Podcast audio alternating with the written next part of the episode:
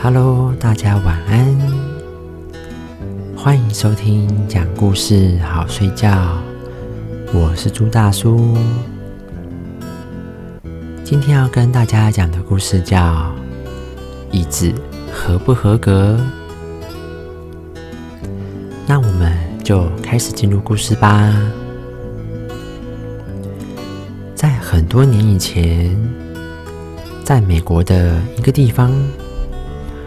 有一个椅子制造商，他雇佣了好多的手工制造工人。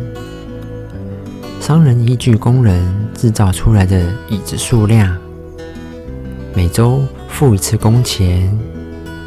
但是付工钱之前，他会先检查一下椅子合不合格，然后按照合格的数量付工钱。商人的生意越来越好，他一个人照顾不来，需要找一个监工了。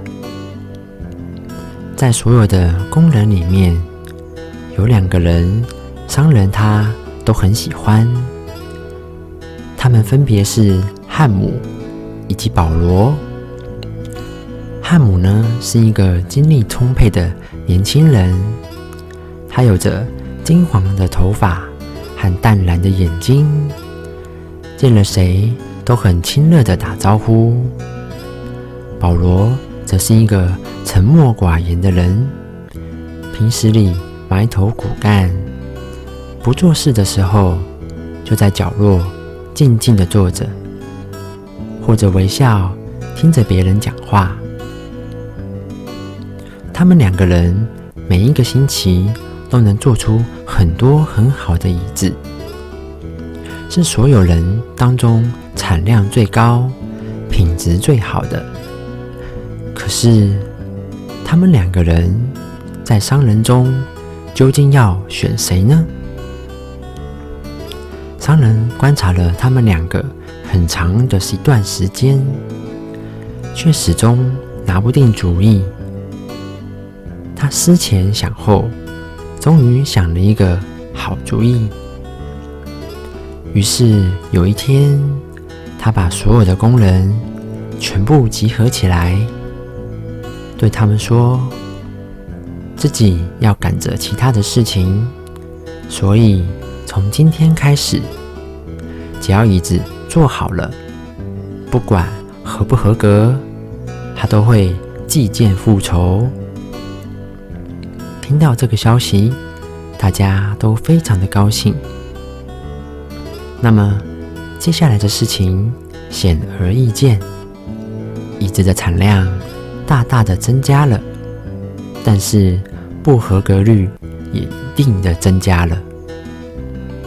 这时候，商人特地去检查汉姆和保罗做出来的椅子，结果他发现。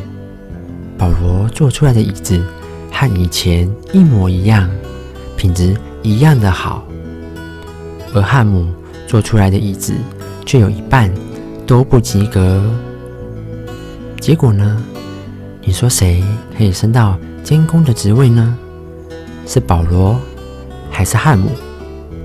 呵呵，你一定猜到了吧？那结局呢？你猜到了吗？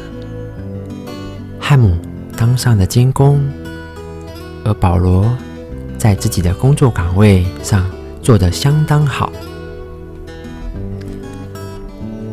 这个故事告诉了我们：做事情容不得马虎，更不要企图蒙混过关。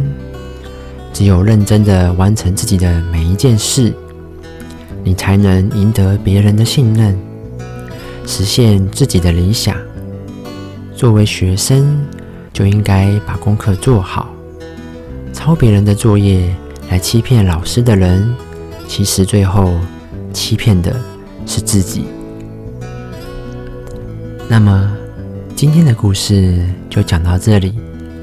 我是朱大叔，我们下期故事再见，大家拜拜。